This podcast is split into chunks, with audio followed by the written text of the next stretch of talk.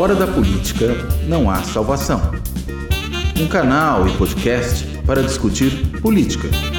Produzido por mim, o cientista político Cláudio Couto.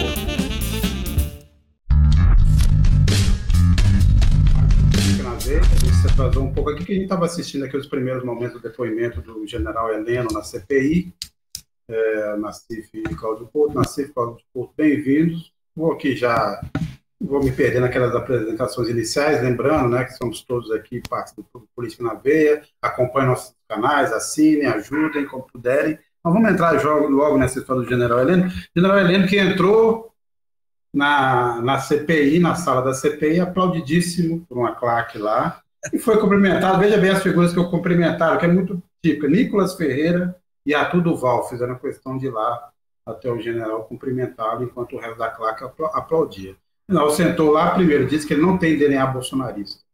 Ele nunca fez política no, nunca fez política no GSI. O GSI é um órgão de Estado que não conhece o Lawande, diz que aquela citação do Lawande, aquela conversa do Mauro Cid sobre ele ter participado de uma reunião com o Bolsonaro, é, de acordo com, com o que ele havia prometido, ele não sabe do que se trata, e também diz que o Mauro Cid nunca participou de nenhuma é, reunião importante é, no Palácio do Planalto, então esse é o é, o depoimento até agora do, do general Heleno, mas na CIF e depois Couto. É, a impressão que eu tenho é que nessa altura do campeonato a CPI dos altos golpistas mais atrapalha a investigação do que ajuda. Pelo menos é a sensação que eu tenho. É, dá, dá, dá, dá palanque para esse pessoal. Mas se você pega. O general Heleno e o Braga Neto são figuras centrais.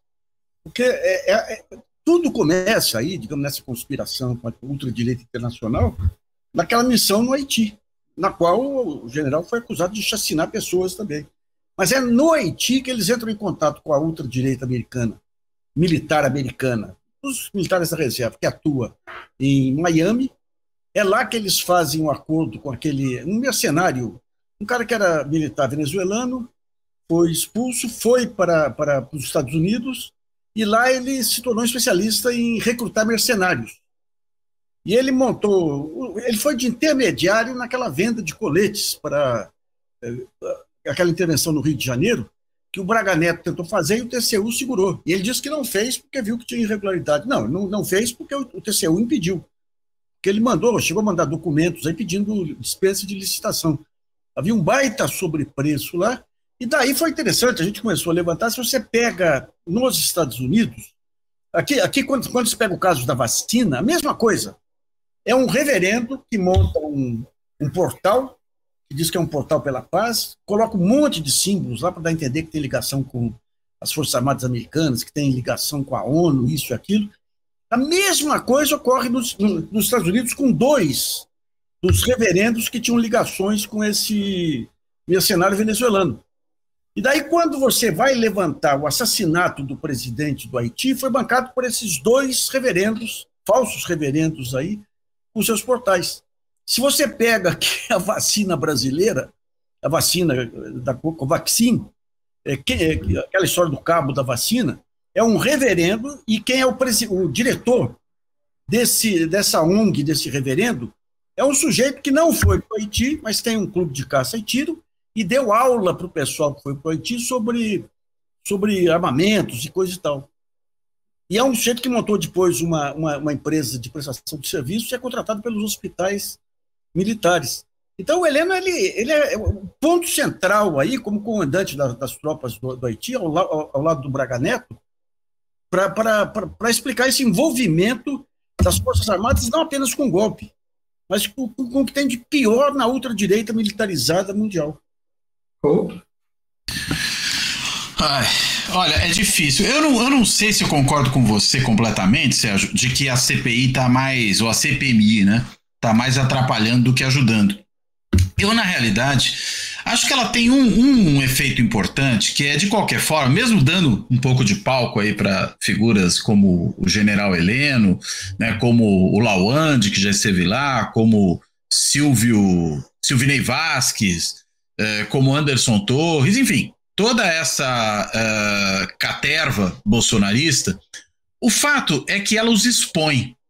E ao os expor e ao os levar a um espaço público no qual eles são obrigados, mesmo que né, tergiversando, a dar respostas sobre sua participação no governo, que foi um governo criminoso sob vários aspectos, desde a questão da pandemia, que até o Nassif muito bem lembrava aí, até a questão uh, da, das várias né, tentativas aí de destruição do Estado Democrático de Direito, de sucateamento de áreas fundamentais do serviço público. Eu acho que ao fazer isso, eh, de qualquer forma, expõe mais claramente o bolsonarismo. É um tipo de situação que vai, de alguma forma, ser reproduzida nas redes, ser reproduzida nos grandes meios de comunicação, e isso acaba atingindo as pessoas. Então, é, eu não acho que ela vai produzir nada efetivo em termos de novas investigações. Isso aí a Polícia Federal tem muito mais capacidade de fazer e, vem fazendo.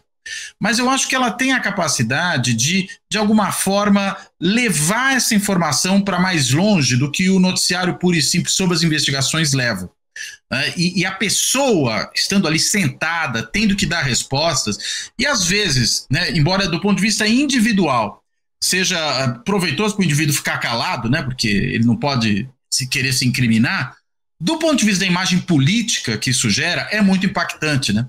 Porque o indivíduo que se recusa a falar nesse contexto, é, ele é percebido pela cidadania como alguém que tem algo a esconder. E na disputa política, né, no debate político, isso é muito importante. Então, entendo que essa é a função principal da, da CPMI quando convoca essas figuras do bolsonarismo. Agora, claro, né, ele vai chegar lá, vai ter a claque, vai bater palminha para ele, como aconteceu com o Cid também, né, que foi lá levar tapinho nas costas, só que agora o Cid está entregando todo mundo. Né? É, gostaria de saber né, se o Cid voltar à CPI, se ele vai dar, vai ter o mesmo tratamento que teve antes. Né? Acho que ele nem vai por hora, porque para a própria CPMI não interessa convocar o Cid enquanto ele está ainda no processo de colaboração com a Polícia Federal, porque afinal de contas uh, Neste caso aqui, é, para a investigação, o segredo é a alma do negócio. Então, ele entrega as informações, vai falando, permite que haja novas diligências, produção de provas e tal.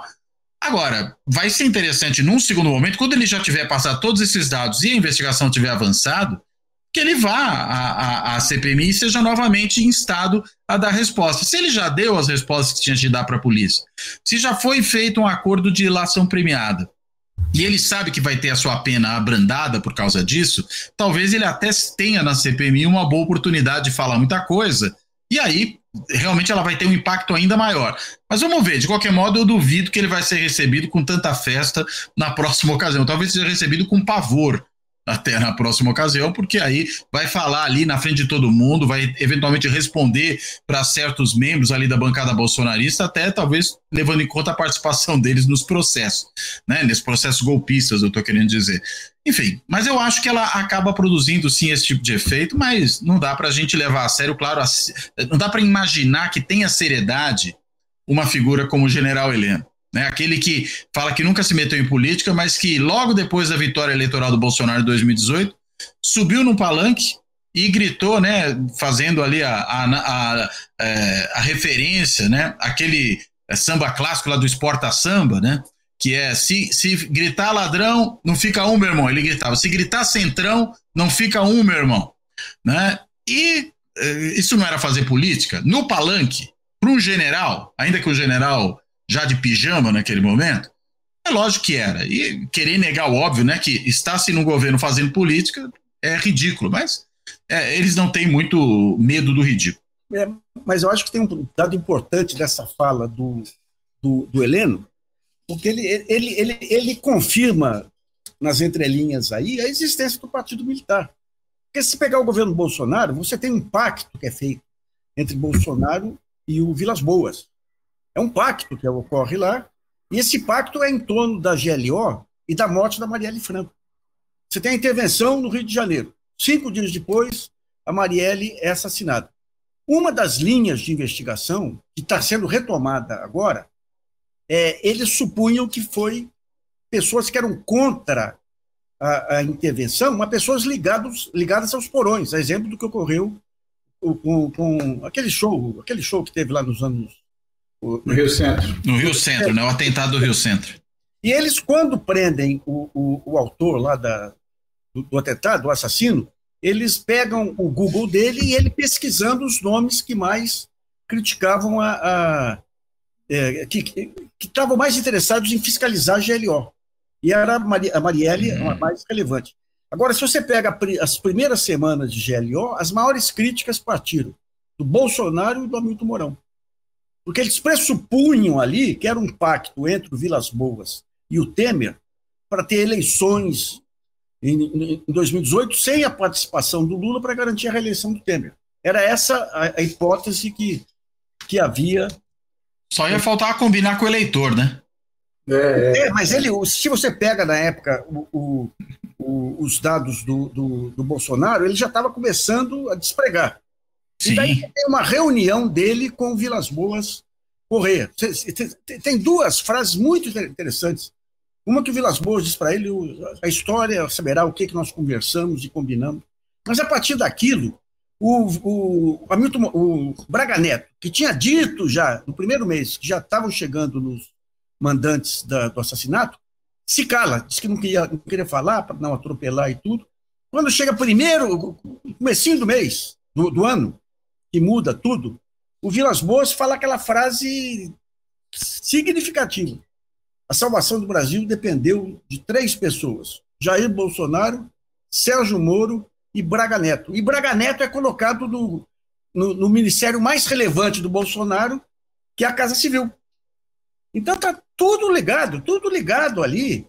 É, vocês já tinham percebido, o Bolsonaro começa em 2014, aí naquela grande instituição acadêmica que não, não pode mudar o currículo, porque só forma gênios, aí, que é a Academia Militar das Agulhas Negras, para fazer proselitismo. Ele começa a ganhar. E quando tem esse pacto aí do Vilas Boas, ele já estava disparado. E daí, quando vem o atentado, daí, na hora que eu vi o atentado, qualquer pessoa está eleito. Está eleito. Né? Então, quando o, o, E é uma coisa interessante, eu tenho um conhecido aqui em São Paulo, um velho político aqui, que, por cargas d'água, ele não, ele não é de ultradireita, mas ele passou a ser procurado pelos olavistas que estavam no governo. Esse Felipe das Quantas aí, aquele ator pornô, e tudo para contar, para se para pegar orientações. E o que eles diziam? A inteligência militar estava atuando a mil por hora. Na hora de disputar cargo, vinha um cargo lá dos olavistas, imediatamente tinha um dossiê dos militares derrubou, inclusive o tal do, do, do descendente do, da família imperial aí, que saiu, foi, depois que soltou um dossiê falando de umas farras que ele costumava fazer. Né? Então, digamos, o, essa fala do, do elenco tem que pôr um, um, divisor de. Não é um divisor de águas, mas é um divisor de investigações aí e começar a ir fundo no Partido Militar.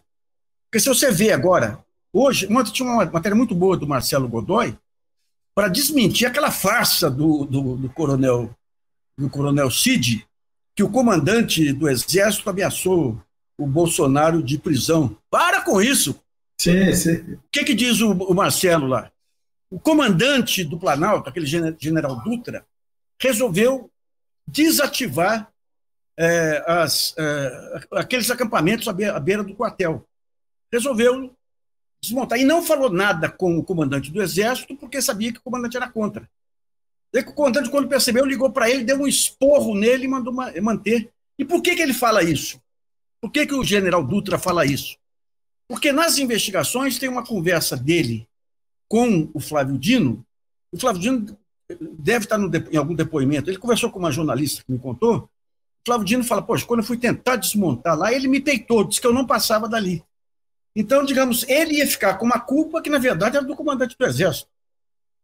Então, se for pensar bem, você tinha militares dignos que estavam lá nas Forças Armadas, comandando as Forças Armadas e o Ministério da Defesa.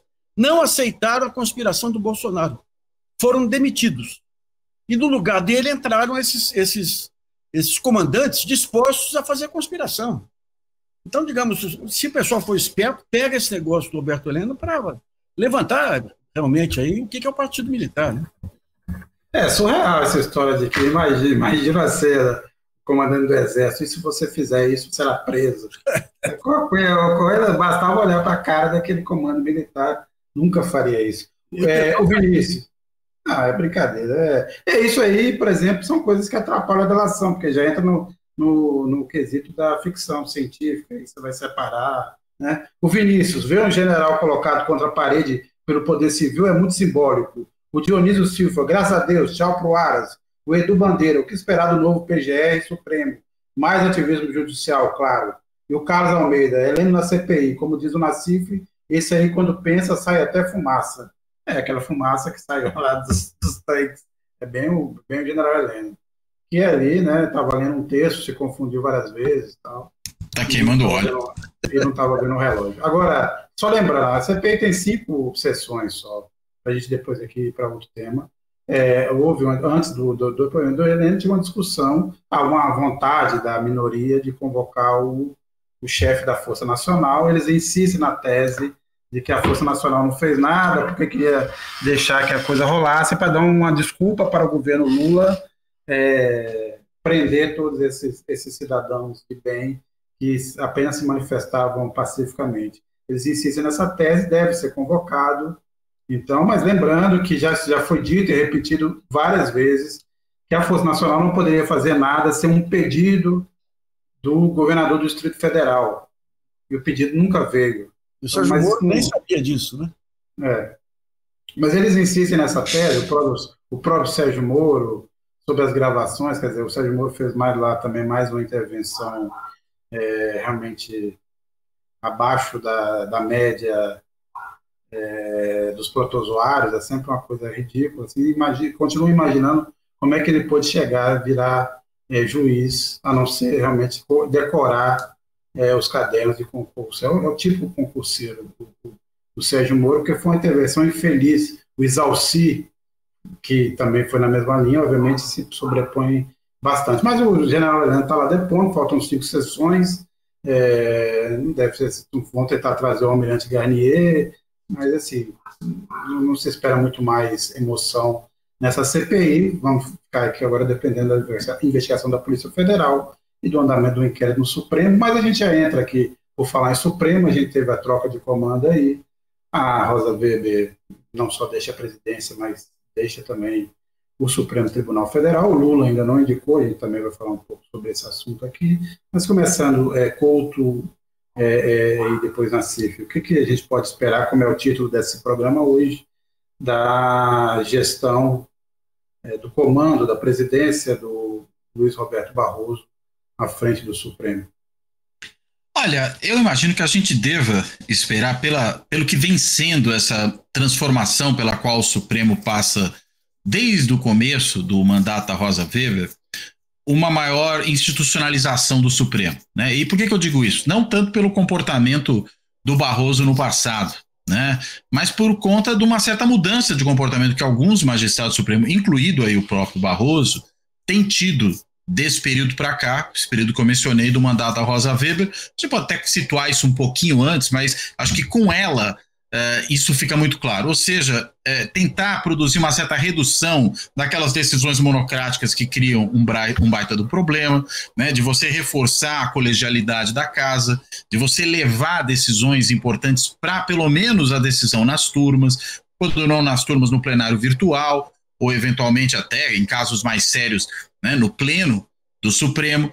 Uh, eu acho que o Barroso tende pelas posições que ele vem assumindo recentemente, pelo entendimento que ele vem travando também com a Rosa Weber, a conduzir o tribunal nessa direção.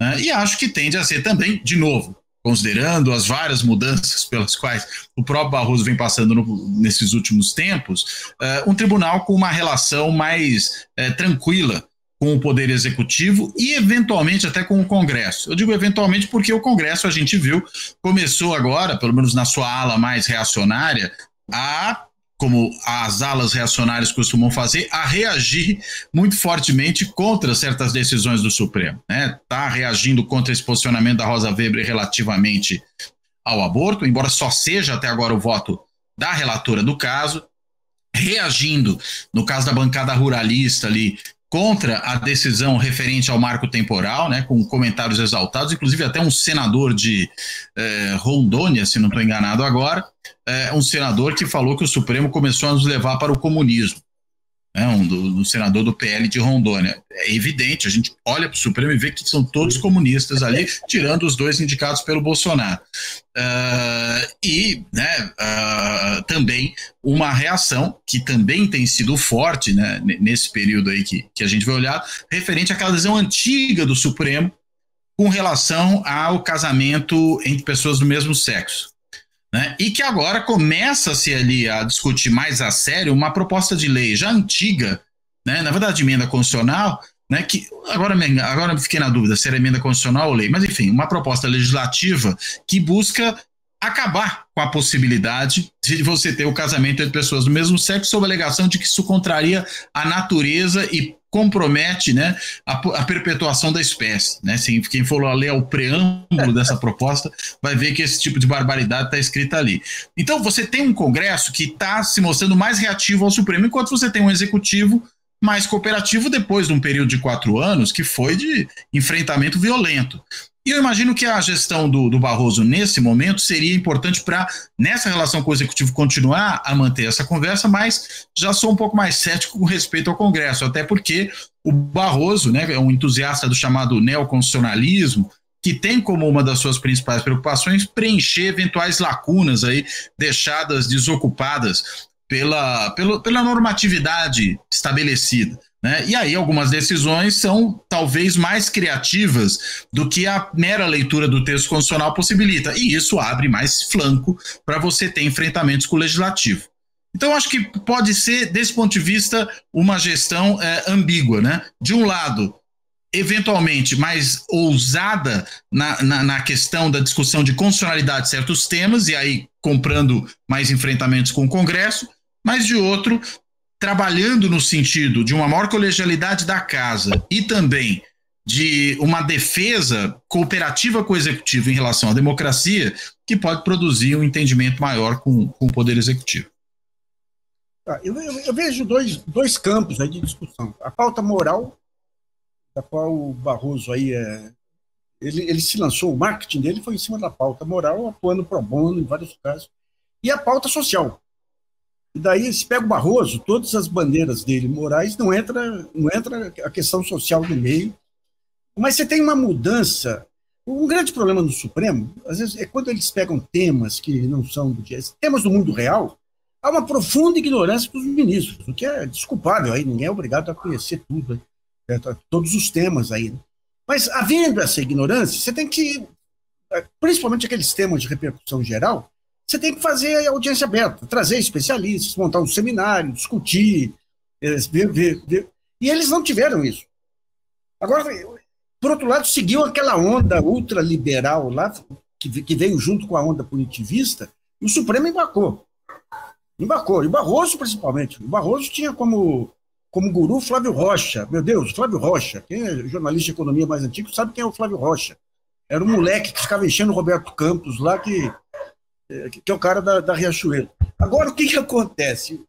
O, o, Barroso, além de berrar no Congresso da Uni lá, ele, ele faz um seminário e traz o Joseph Stiglitz, que diz que a salvação de um país está no fortalecimento, na distribuição de riqueza, no fortalecimento do setor produtivo em relação ao setor financeiro.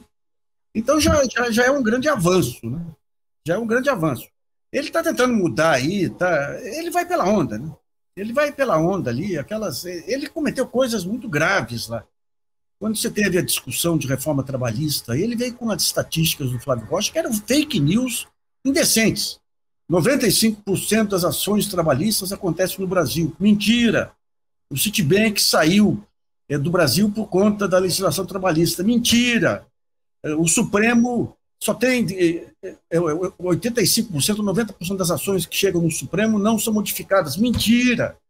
Mas ele caiu naquele deslumbramento. Ele foi alvo, em 2014, ele estava legalista lá, ele foi alvo de uma campanha abjeta, cometida por um, um blog de ultradireita lá de, de Curitiba, que soltou um dossiê com insinuações sobre a, a sogra dele tudo, e foi repercutido na Veja no, no, no blog da Vez pelo Augusto Nunes e pelo, e pelo Reinaldo Azevedo, dentro daquele estilo desmoralizante, xingando o cara, mas xingando, ofendendo. Isso mostra um problema sério que o Supremo passou nesse período, com, a, com é quando se, os ministros se tornaram celebridades. Se tornam celebridades com é, televisionamento dos julgamentos e com as redes sociais, ficam sujeitos às baixarias. E, digamos, uma ofensa que vem para um cidadão comum e para um jornalista é muito menos assimilável para o ministro da Corte. Então, foi esse movimento que permitiu que a mídia conduzisse os ministros através da, do chicote da cenoura, ou pela lisonja, né, a grande frasista é, Carmen Lúcia, o grande poeta Aires Brito, e pela ameaça, que fizeram com Lewandowski e outros. Né? Então, eu tenho a impressão que há um aprendizado. Agora, não sei se há um aprendizado da parte do Barroso. Né? Aquele negócio dele ir na reunião da Uni, berrar. Isso aí não é, não é coisa de ministro supremo, né? Então, eu... ele... Diga, diga, Nassif. Ah, ele conter esse, essa, essa é brincadeira, né? Você abre, abre a geladeira, você acha que é, que é uma, uma câmera de televisão, já vai falar, né? Ele vai precisar conter. Ele está com intenções de mudança aí. Até eu acho que eu fui o principal crítico dele nesse período, mandou um convite para assistir a posse e tudo. Mas é, vamos ter que ficar de olho. Ele coloca, por exemplo, ele coloca como assessor um economista do CAD, Conselho Administrativo de Direito Econômico. O CAD foi totalmente apropriado pelos interesses internacionais a partir do mesmo modelo das Forças Armadas e mesmo modelo da, de procuradores e juízes. Em cursos nos Estados Unidos, eventos em hotéis de luxo, tudo. O que o CAD fez naquele negócio da Petrobras é indecente. Obriga a Petrobras a vender suas refinarias para haver mais competição no mercado. Mentira! Cada refinaria é monopolista na sua região. Então, digamos, o, CAD, esse CAD aí, e mais um, um pedaço, é, é, é uma, uma, das piores heranças aí desse. Não é questão de estatal, não é questão de privado. É questão de saber objetivamente quando, quando que a estatal é relevante, estratégica, e quando não é estratégica, vai para o privado. Então, é, vamos ter que ficar com o pé atrás com ele aí. Não, o Barroso, Barroso tentou, na verdade, se colocar inicialmente, logo que ele foi, eh, foi nomeado, ele foi nomeado ali já no, na fase dos, dos embargos, não sei se vocês lembram disso, já nos embargos de declaração do mensalão, ele tentou uma jogada ali para se posicionar no certo público, de ocupar o papel que o Joaquim Barbosa tinha feito no passado, de ser o, se contrapor ao Gilmar Mendes. Me lembro dos embates, aí muita gente se empolgou, porque o Gilmar Mendes e tal, eu bem, o Barroso era advogado do Daniel Dantas. Eu acompanhei isso muito tempo e sei, sei de certas coisas que o Barroso fez, nunca me convenceu, mas convenceu muita gente nesse campo progressista. Depois ele foi se mostrando o que, que é, do ponto de vista econômico, realmente não é nem, você não pode nem chamar de liberal, que não tem nem consistência para isso. É um, é um liberal desses que o Brasil consegue produzir, né? Ideias esfarrapadas. Eu, eu, a impressão que eu tenho é que ele vai dar uma esfriada nesses temas é, comportamentais, aborto, ele vai arrastar isso como puder e vai ter uma, uma agenda, alguma agenda econômica e vai tentar ali, fazer um pouco mais de. É, só, só, uma coisinha aí. O fato de terem votado majoritariamente pela, pela, pela, pela volta do imposto sindical mostra que aprenderam uma lição que o Biden aprendeu nos Estados Unidos. Sim, Sindicatos fortes são peças centrais de defesa da democracia e do setor produtivo.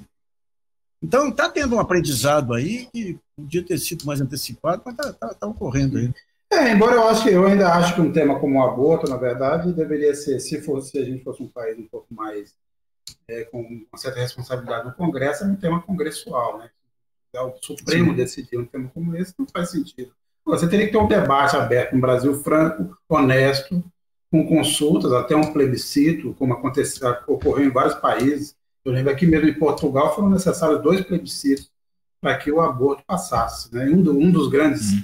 é, é, é, é, nomes que eram contra o aborto é o atual presidente Marcelo Rebelo de Souza, mas na época ele foi obrigado a aceitar. Mas foram dois plebiscitos. Outros países fizeram o mesmo. Isso acho que transforma a coisa numa.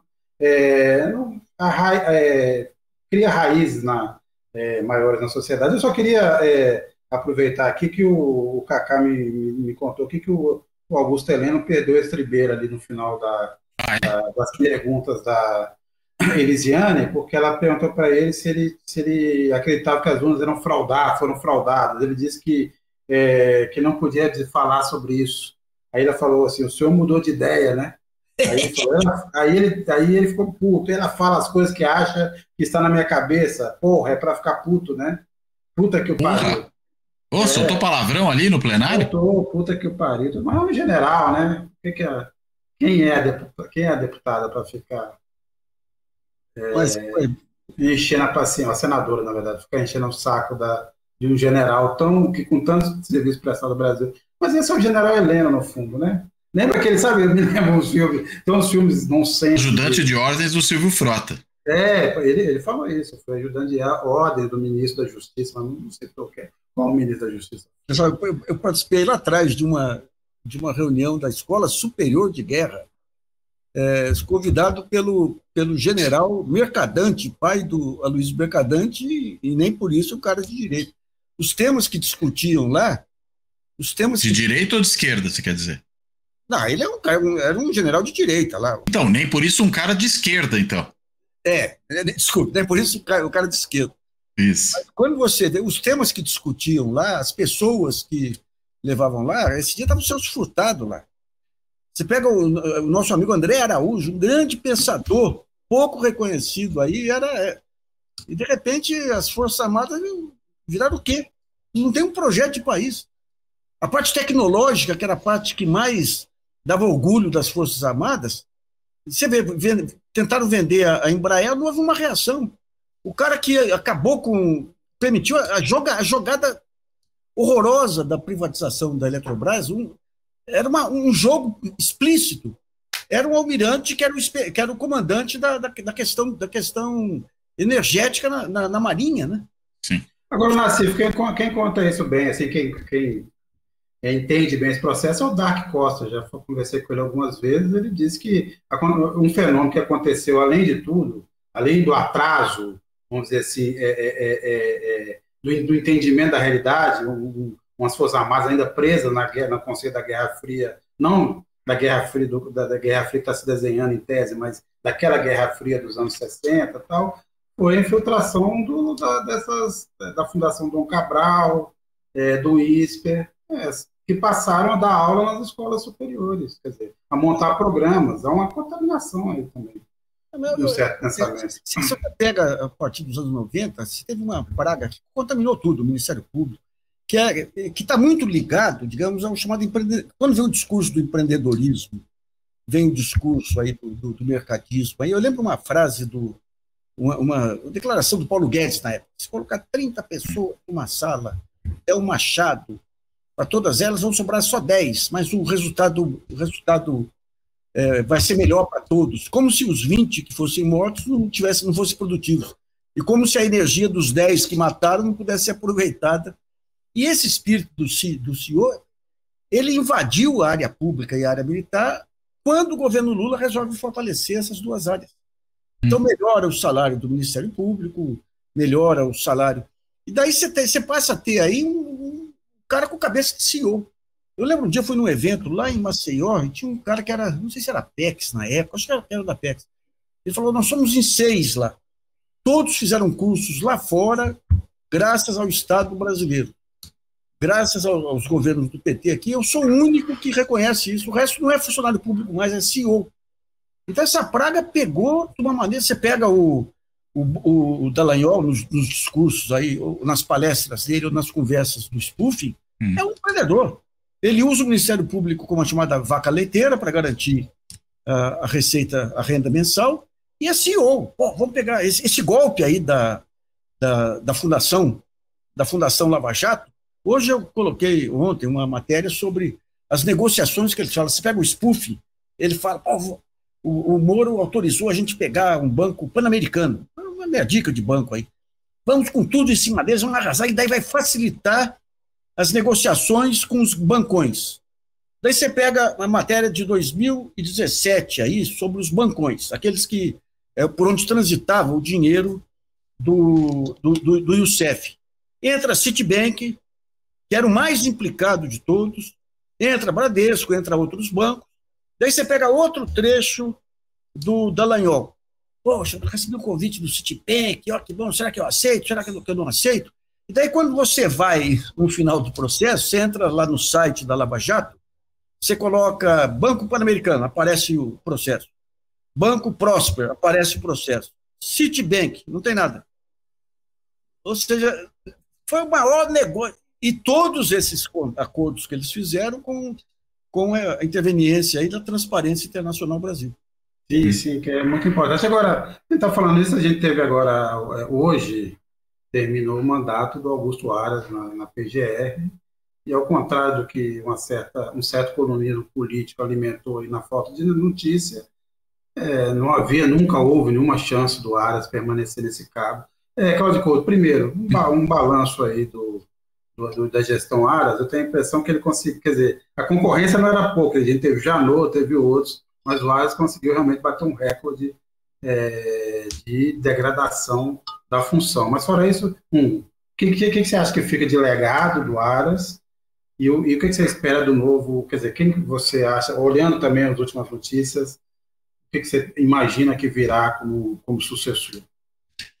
Olha, bem, se a gente olhar as notícias, vai ver que tem dois nomes aí que têm sido os nomes favoritos, né? O Gonê, apoiado ali por alguns ministros do Supremo, no caso Gilmar Mendes e o Alexandre Moraes, e o Bigonha, que é sobretudo simpático ao, a, ao pessoal do, do, do PT, a, a, ao grupo Prerrogativos, enfim, a esse grupo da área jurídica mais próximo do presidente Lula. Uh, se eu tivesse que fazer uma aposta, apostaria no segundo, mas não sei o quanto o Lula está querendo compor com esses dois. De qualquer maneira, acredito que a grande preocupação que tem alimentado a, a, a essa, essa deliberação do presidente acerca de quem vai indicar para a PGR é ter um procurador-geral da República que não seja um perseguidor do governo. E isso com base na experiência recente, né, do, do governo Dilma para frente, ou mesmo do governo Lula, né, quando a gente considerar lá os primeiros episódios relativos ao mensalão e o julgamento que acontece aí já mais adiante, já durante o governo Dilma, né, e depois é, a atuação do Janot, que você bem lembrou aí, que foi um, um procurador terrível, e veja, por razões diametralmente opostas àquelas do, do Aras, né. Dá para ser um péssimo procurador-geral da República, tanto por ser completamente subserviente ao governo, que é o caso do Aras, ou foi em alguma medida, mas o Aras consegue ser pior. O caso lá atrás, né, do, do engavetador geral da República durante Geraldo o governo. Brindeiro. Como? Geraldo Brindeiro. Geraldo Brindeiro, durante o governo Fernando Henrique Cardoso, né, que, que também era muito lento, mas é que o Aras ele ultrapassa todo o nível de, eh, de cumplicidade com o governo né? inclusive em questões de uma gravidade absurda, como é o caso aí do que aconteceu durante a pandemia. Então, eu não imagino que mesmo um, um, um escolhido do Lula agora, que venha a ser um procurador com mais diálogo, com mais interlocução com o executivo, seja um Aras. Né? Não creio que vai ser também o Janot, o perseguidor do governo ou mesmo o Gurgel, né, com quem também havia uma relação muito complicada. Uh, presumo que vai ser um meio termo entre esses dois. Às vezes, quando se fala do Lula escolher essas duas coisas, se fala que Lula vai escolher o seu próprio Aras. Eu não chegaria a tanto. Eu não acho que que a, a, alguns, algum, algum desses dois, né, ou que eventualmente algum terceiro que porventura no seu, seja capaz de tanta degradação, né, eh, de um puxa-saquismo absurdo, inclusive em público, né? E, e de situações patéticas, né? Começa a despedida do Aras aí na, no, no, encerramento da sua carreira na, na, na PGR e, e, patética dele e patética do Toffoli, que até eu achei que ele não estava ali muito, como que eu vou dizer, é, não estava dominando muito bem o discurso, parecia que estava com o discurso um pouco ali pastoso, uma coisa estranha, né? Tava com dificuldade de, de falar, talvez, né, embargado pela emoção do momento. Uh, mas o Toffoli, enfim, perdeu completamente o limite do que pode ser a postura do ministro Supremo diante daquele tipo de procurador-geral da República. Era melhor uma fala protocolar era melhor talvez nem ter ido aquele encerramento, porque o Aras é aquele que não merece que se vá ao encerramento da sua gestão. Né? Agora, eh, imagino que o, que a gente vai ter é uma Procuradoria-Geral da República mais é, civilizada. E aí, civilizada implica ficar longe desses dois extremos. Seja um jacobinismo judicial de um lado, seja de outro lado, né, essa leniência, essa uh, cumplicidade, não vou nem dizer lealdade, vou dizer cumplicidade canina que o Aras demonstrou ao bolsonarismo. Era o bolsonarismo dentro da PGR. Assim como a gente tinha o bolsonarismo nos ministérios, a gente tinha o bolsonarismo no Congresso, tem um bolsonarismo que vai continuar aí durante um bom tempo dentro do STF com os dois indicados do Bolsonaro, tinha ali o bolsonarismo dentro da PGR. É isso. Podia ser o bolsonarismo por oportunismo puro e simples, mas nem por isso deixava de ser bolsonarismo. É. Ô, Nassif, rapidinho, rapidinho, só um minuto, só um minuto, só, não deixar passar, porque esse comentário do Toffoli forma essa, esse, esse mundo paralelo, que então nessa altura nós temos o quem salvou a democracia brasileira, segundo Aras, o Exército, e aí, obviamente, a gente sabe que o Bolsonaro também agiu nas quatro linhas, como ele diz. Nassif. Exato. Mas não vi, ele falou do Exército também, o Toffoli? Não, não, Ah, quem, não, falou não. do exército, é, o, quem falou do Exército foi o ministro, né? Aliás, o o que ministro da me chamou- Defesa disse que o Exército salvou a democracia. O que me chamou a atenção no, no Toffoli é que ele pegou todos os tiques de orador de Supremo Tribunal Federal. Ele fala pausadamente, olha para cá, aí olha, parece que está pensando profundamente aí. né? Eu, eu quero du- algumas observações. A politização Eu acho que ele estava com raciocínio lento. é, é uma maneira de você esconder o raciocínio lento, é usar a solenidade. Né? O, eu tenho- acho que tem duas coisas. A politização no, no- no Ministério Público Federal começa com o mensalão e com Antônio Fernando de Souza. O Antônio Fernando de Souza, o papel dele no mensalão foi, foi escandaloso, inclusive em cima daqueles 75 milhões de, de, de reais da Visanet, que nunca aconteceu. Nunca aconteceu. Está lá no balanço da Visanet, lá tem 73 milhões que foram demonstrados. Depois tentaram transformar a denúncia no bônus de veiculação, até descobrir que quem paga o bônus são os grupos que recebem a publicidade. E depois ele tira totalmente o, o, o Daniel Dantas, é, que, é, que tinha sido financiador do, do- do- da- daquele, aquele de Minas lá, aquele é, publicitário de Minas lá. Ele tira totalmente o, o Daniel Dantas, se aposenta e o escritório dele pega todas aquelas ações individuais da Brasil Telecom. Então, esse foi um. Entra o Gurgel, o Gurgel foi outro. O Gurgel foi um que, na no dia da, da, da eleição para a presidência do Senado, solta um dossiê contra o, o, o Renan. Calheiros, que disputava com um ex-procurador, que depois virou governador lá em algum estado do Centro-Oeste, se meteu em vários escândalos aí. O Janot nem se fala. O Janot era o cara que, de confiança do Eugênio Aragão, era o sujeito que se juntava. O Aragão conta um, um jantar com o Genuíno. Ele fala: Genuíno, eu sei a injustiça que foi feita com você. Se você precisar de abrigo, eu te ofereço a minha casa, bebendo tudo. E quando vira procurador-geral, a primeira decisão dele é mandar o Genuíno para a cadeia. Outro dia o Toffoli admitiu que o Genuíno foi, foi injustiçado e tudo, é, dez anos depois. Dez anos depois.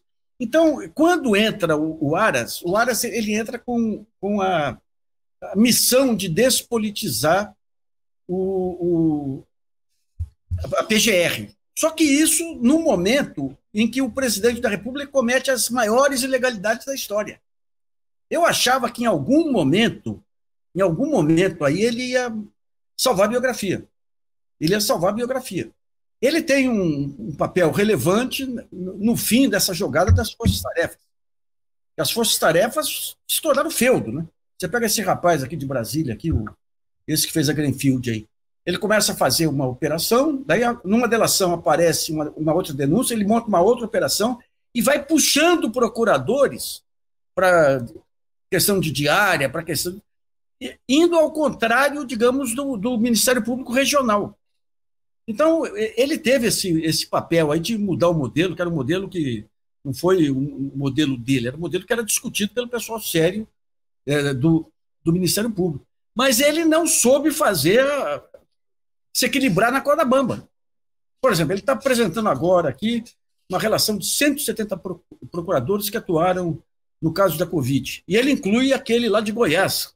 Como é que chama lá? O Ailton, Ailton Benedito. Sim, sim. Ailton Benedito, que é um. Esse é olavista, inclusive. Ah, o Ailton Benedito queria obrigar todos os municípios de Goiás a, a, a usar a hidro, hidroxicloroquina, proibir vacina. E daí ele cria lá um Conselho de Direitos Humanos e põe o Ailton Benedito. Então, digamos, ele não soube se equilibrar. Eu tive em Brasília semana passada, conversei com o ministro Supremo, que é um dos grandes adversários da, da, da Lava Jato e tudo, que tinha esse diagnóstico. Ele foi leniente demais com, com o Bolsonaro, não soube fazer o equilíbrio, não soube se impor na hora necessária, e o Toffoli se acha que ele salvou a democracia, que deu os detalhes aí. A única maneira que ele salvou a democracia foi acabar com esse recurso da força-tarefa, foi tirar, despolitizar o Ministério Público ao preço de abrir mão de suas atribuições de defesa dos direitos difusos. Né? É, o Ministério Público, tá, eu acho que. É, as pessoas gostam muito de falar em refundação, eu sempre acho exagero, mas o caso do Ministério Público está se aproximando disso. Eu queria até que daqui a pouco que o Nassif falasse de um assunto que ele está apurando sobre um procurador é, especificamente. Tá, Nassif já te passa, mas eu queria ouvir o Cláudio, mas também queria fazer só uma observação. Uhum. Nós temos um boné branco e o é, é, Bigonha. Ah, olhando os jornais brasileiros dessa última semana, é uma campanha feroz, crescente contra o Bigonha, o que me parece talvez ele seja, seja mais bem cotado para o cargo do que parece, porque tem saído ali, hoje mesmo já tem duas notas contra o Bigonha, é, plantadas é, no Metrópolis, plantado no UOL, quer dizer, parece que o Gilmar Mendes está realmente muito insatisfeito com essa possibilidade, o que me parece talvez me, nesse, a impressão que eu tenho é que o Bigonha está bem na fita. A, a história da, do Metrópolis era que o Bigonha é, foi muito mal na conversa com o Lula, praticamente ficou, não falava, como se alguém tivesse perto de um ídolo e não conseguisse falar. A informação que eu tenho é totalmente contrária. Aqui foi uma boa conversa, mas eu tive outra informação a respeito. Mas, é, é, é Couto, é, quer dizer, obviamente, é, é, esse equilíbrio é que vai ser complicado numa corporação e isso aconteceu com várias corporações embora nesse momento a gente me pareça, por exemplo, que a Polícia Federal está ali se ajeitando, embora eu, a gente pode em algum momento ser surpreendido por algum, algum alguma explosão interna da Petrobras. Não parece que nesse momento a, a, a Polícia Federal está se recolocando depois também de todos os arbítrios que cometeu nos últimos anos. Você acha que uma troca, é, que isso vai ser mais complicado no Ministério Público do que tem sido na PF, ou basta ter um nome ali é capaz de fazer essa articulação tão complicada que você falou que é necessário. Olha, equilibrar acho... entre os dois. É, eu, eu, acho que na realidade não é só a questão desse ponto, né, que eu é, indiquei, que teria que ficar meio caminho entre o extremo do Janot e o extremo do Aras, mas é também as, é, a questão das características institucionais do Ministério Público. A gente está falando de um procurador-geral da República que, mesmo podendo ser reconduzido, né? E nisso ele pode ter um comportamento aí mais afim às expectativas do presidente. Isso é um ponto, inclusive, que um estudioso do tema, que é o professor Fábio Kersh, ele tem enfatizado bastante, né? Sempre lembrando isso, que a recondução muitas vezes acaba levando o, o, o Procurador-Geral da República a fazer aquilo que o presidente deseja, mas eh, ainda assim ele é alguém que tem um mandato independente. Ele não pode ser demitido pelo presidente da República porque o presidente não gostou de alguma coisa que ele fez. Enquanto que um diretor da Polícia Federal, mesmo que isso possa produzir algum ruído, ele é demissível ad nutum, né? O presidente vai lá, quer mandá-lo embora, manda, né? Claro, por intermédio do seu ministro da Justiça. Então, você tem uma relação, no caso da Polícia Federal, ainda que quando você vai para a burocracia da Polícia Federal, ela tem uma grande autonomia operacional, mas o uh, superintendente da Polícia Federal, esse indivíduo, ele necessariamente tem que prestar contas ao presidente da República. O PGR não. Ele pode agir do jeito que bem entender. Então, eu acho que tem essa diferença. Por isso que é mais fácil, desse ponto de vista, você ajustar a PGR, aquilo que o governo entende como devendo ser a sua atuação, do que ajustar o Ministério Público. É, é claro que, desse ponto de vista, é uma aposta na indicação. E talvez até por isso mesmo isso vale em grande medida para o Supremo, né, para essa vaga que, que se abre aí com a aposentadoria da Rosa Weber. É, você está indicando gente que vai ficar ali no mandato independente, no caso Supremo, durante sabe-se lá quantos anos.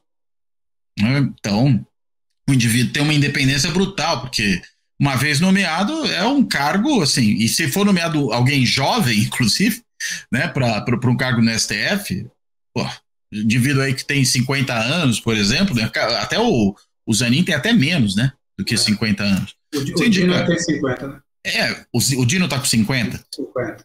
É, então, se indica uma pessoa com 50 anos, é, ela tem potencialmente 25 anos, um quarto de século, para ficar no STF. E aí, claro, é uma indicação muito mais delicada, e acho que até por isso que o Lula, me parece equivocadamente, ao descartar a questão né, de representatividade social, né, de gênero e racial, Uh, ele focaliza na importância de ter alguém uh, com o perfil adequado para exercer o cargo de ministro supremo, o que é óbvio, né? Tem que ter o perfil adequado, mas não quer dizer que não haja nem pessoas negras, nem mulheres, e nem mulheres negras, portanto, com, com essa capacidade. Significa que ele não conhece, o que ele precisa se aprofundar, porque hoje ele está se baseando só numa indicação de, de natureza pessoal. Precisamos ver como é que isso caminha na questão do Ministério Público.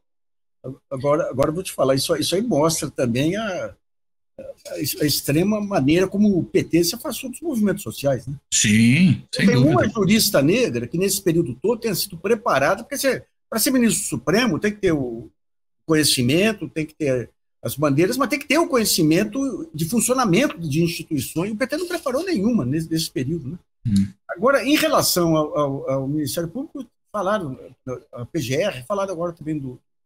do é, como é que chama lá? O, o quê? Não, você tem, você tem o, o, o Ayrton. Benedito, Ayrton Benedito, ah, você está falando? Já falou. Mas tem um que foi procurador federal dos direitos do cidadão, que foi contra a Lava Jato desde o início. É, aí que está tá sendo cotado. E está sendo. Não, assim, parece, parece cortina de fumar. Bem, você deve ter mais informações é, aí. Não, não, acho que é cortina de fumar. Eu acho que está entre o Gonê e o Bigonha, me parece. É, a gente brinca, o Bigonha tem uma grande virtude, é um grande pianista e tudo, né?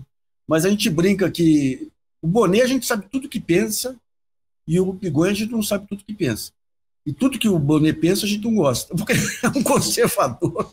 É um conservador. Ah, aliás, votou, ele já defendeu a prisão em segunda instância faz pouco tempo. É. Quando estava é, naquela é, onda, né? É. Mas é interessante o jogo do, do o jogo do, do, de balões de ensaio aí, porque você, veja bem, você tem várias. O que, que você quer de um, de um procurador, de um ministro do, do, Supremo? Indo, indo, mudando um pouquinho o que você estava falando. Você quer que ele seja um legalista, que não, que não vá contra, contra que não politize o, o, o, Supremo, mas quer também saber quais são as posições dele em relação a questões sociais e tudo. E o Lula está se afastando demasiadamente, por conta aí das injunções de centrão e tudo, das bandeiras principais que ele carregou a vida toda. Ele pegou as bandeiras, levou lá para fora, está fazendo um trabalho excepcional, excepcional eh, na geopolítica mundial, na diplomacia mundial, mas aqui internamente é cada vez está fugindo mais das bandeiras. E é interessante que o Stiglitz vem e fala para você fazer uma mudança é, desse modelo financista aí para um modelo de crescimento dinâmico, com justiça social e tudo, você precisa de medidas drásticas. Né? E o Lula ele está nessa, aí amarrado com todo esse desgaste, essa herança maldita do bolsonarismo, e se afastando cada vez mais e se afastando cada vez mais das bandeiras originais dele internamente. Isso aí a médio prazo é complicado, é complicado porque vai perdendo também a garra da participação popular aí na defesa dos seus projetos. Eu, eu acho que tem também uma coisa do Lula de eu tô, preciso resolver só minha biografia depois de tudo que eu sofri. Me parece aquela coisa, depois de mil dilúvios, em alguns casos, em algumas decisões que o Lula está tomando. Quer dizer, me basta alguém que vai me, não vai me encher a paciência no, no, durante meu mandato, depois se vê. Agora, Nassif, a gente já está aqui já em altas horas. É... Conta só uma história aí, você está aí numa, numa, revelando o caso aí de um promotor, já que a gente está falando justamente dessa, desse, do, do, que se transformou o Ministério Público nesses, nessas últimas décadas, e principalmente depois do que aconteceu na Lava Jato. Conta só um pouco para a gente aí do que, é, você, tem os ministérios públicos estaduais aí que são um pouco analisados aí, mas estão tá um horror, né? Esse promotor está mais de 10 anos aí, ele foi para São João da Boa Vista, passou a atuar politicamente lá, é, se aliou ao presidente da Câmara lá, passou a cometer toda a sorte de abusos sem que o Conselho aqui do Ministério Público aqui em São Paulo e o Tribunal de Justiça de São Paulo tomasse qualquer atitude. Ele tem ligações com o Capesa, aí o Capesa é esse deputado federal, tem um irmão, aliás, é um grande jurista o Capesa aí, fez a campanha do Capesa e tudo, mas é uma perseguição inclemente contra os adversários. Ele pega um médico lá, o médico sai da Santa Casa, tinha pedido uma CPI da Santa Casa porque achava que tinha coisas erradas, vai numa UPA e pega dois tubos de remédio de cinco reais que não tinha na Santa Casa. Ele abre um inquérito, primeiro por furto e depois afastou o cara, liquidou com o cara. Tem uma, uma advogada de São João que ele tá, abriu já 500 processos contra ela pelas razões mais fúteis. Depois os processos são são, são arquivados, mas o Jornal de São João, que já foi um bom jornal, município, uns 30 anos atrás, lá repete, repete, repete, liquida, liquida com as pessoas. Então, isso aí por quê? Herança da Lava Jato. Quando a Lava Jato vem, o poder do, do procurador, do promotor local fica tão grande, e ele, com, ele passou a dominar o CONSEC, Conselho de Segurança, lá com ascendência sobre polícia e tudo, é tão grande que o prefeito se dobra a ele. Por exemplo, estavam discutindo plano diretor da cidade, se aumentava ou reduzia o perímetro. Daí o outro procurador, parceiro dele, manda um aviso à Câmara.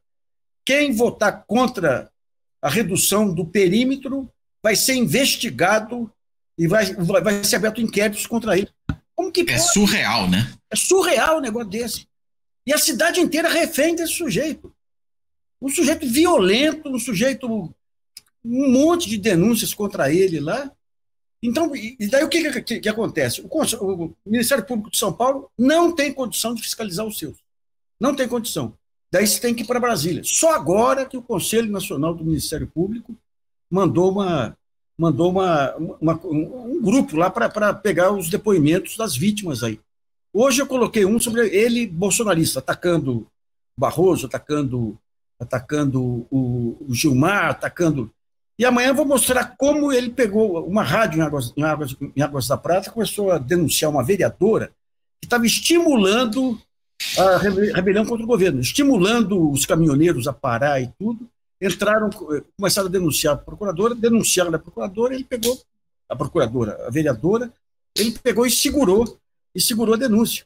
Mas é inacreditável. Pô, é uma, São João não é, é para nós, com todo respeito aí, mas não é uma roça. São João é uma cidade que tem deputados, que tem, tem, tem história aqui em São Paulo, e ficou refém, mas refém mesmo. O pessoal morre de medo.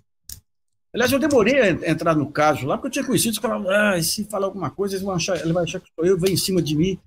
Uma coisa inacreditável. Então a gente espera agora que o Conselho Nacional do Ministério Público, e daí isso aí amplia a discussão sobre as atribuições do Conselho Nacional do Ministério Público. E a composição também, né? Mas a composição, porque tá no... e a composição, porque precisa deixar de ser uma coisa corporativa. Isso. Criar, né? E, ué, se pega pela fundação do Ministério, pela refundação do Ministério Público na Constituinte, o Conselho tinha que ser um negócio mais amplo freios e contrapesos. Né?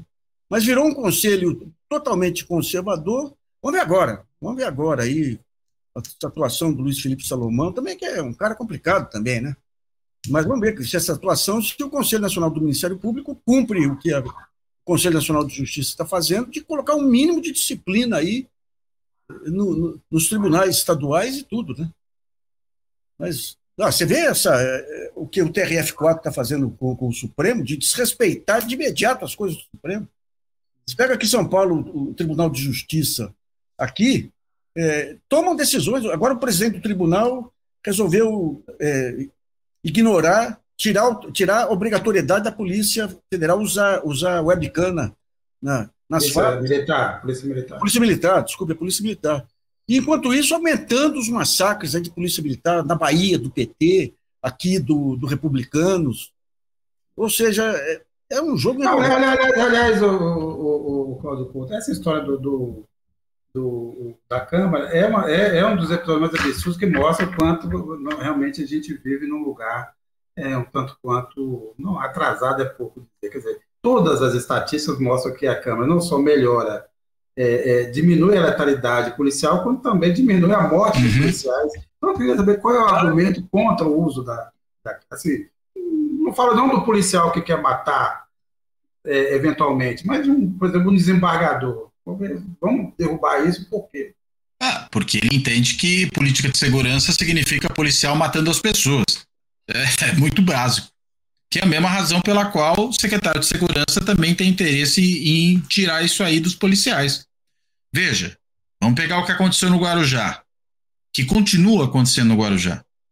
Né? Uma chacina de vingança da polícia militar contra a população local, porque não é nem contra o grupo criminoso, é contra a população local.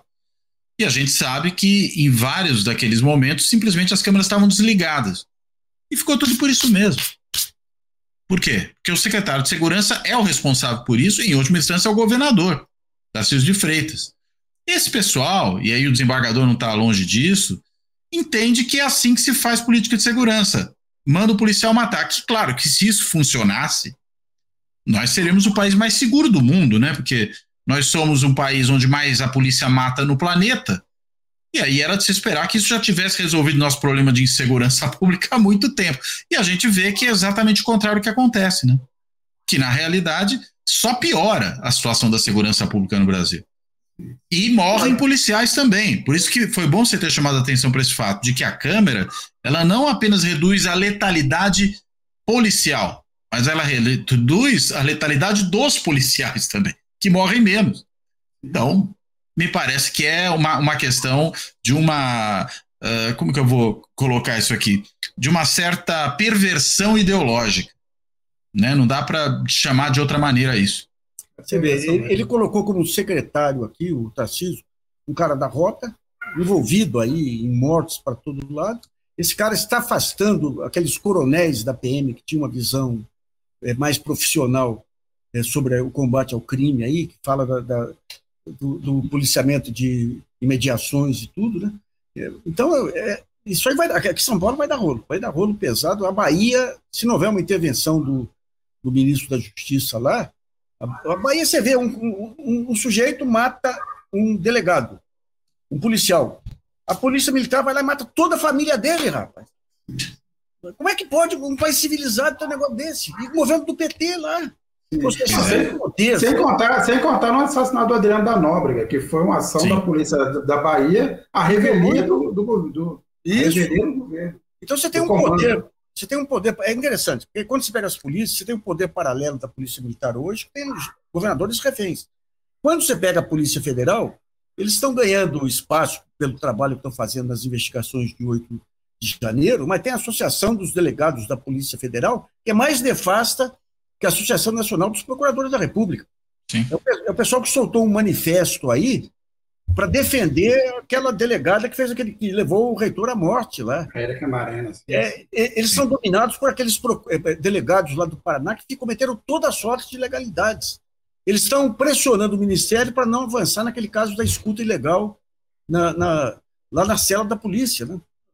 Uh, rapaz, eu, não tem lugar. Eu quero mudar, eu quero, vou mudar para a roça, viu, rapaz? Esse país está muito. É, você vai para, como é que chama isso? São João da Boa Vista. São João da Boa Vista. Com perdão a, aos moradores de São João da Boa Vista. Bem, ó, continua acompanhando esse caso que o Nacif está cobrindo, a promotor Nelson O'Reilly, O'Reilly, na verdade. O'Reilly, é, é nome de pub. É, é, isso, é isso. E, obviamente, continua acompanhando a Carta Capital, fora da política não há salvação, sempre aos sábados com novidades. E, bem, até a próxima, Nacif, Claudio Couto. Até a próxima. Pessoal, até a próxima aí. Abração. Oh, até sabe? a próxima, Sérgio Nacif. Fala aí, Nacif. Dá um recado. Se não tiverem o que fazer, vão no, no, no, no, Pira, no Pira, Pira Bar, lá na, na Wizard, vai ter uma, uma rodada de choro lá com, com vários amigos jornalistas aí. Inclusive é, esse aí? É, esse aqui vai tentar lá, que, se o dedo permitir. Ó. É. Mas tá bom, tá bom. Então, tá voltando o choro aí. É Legal. Abraço. Tchau. tchau.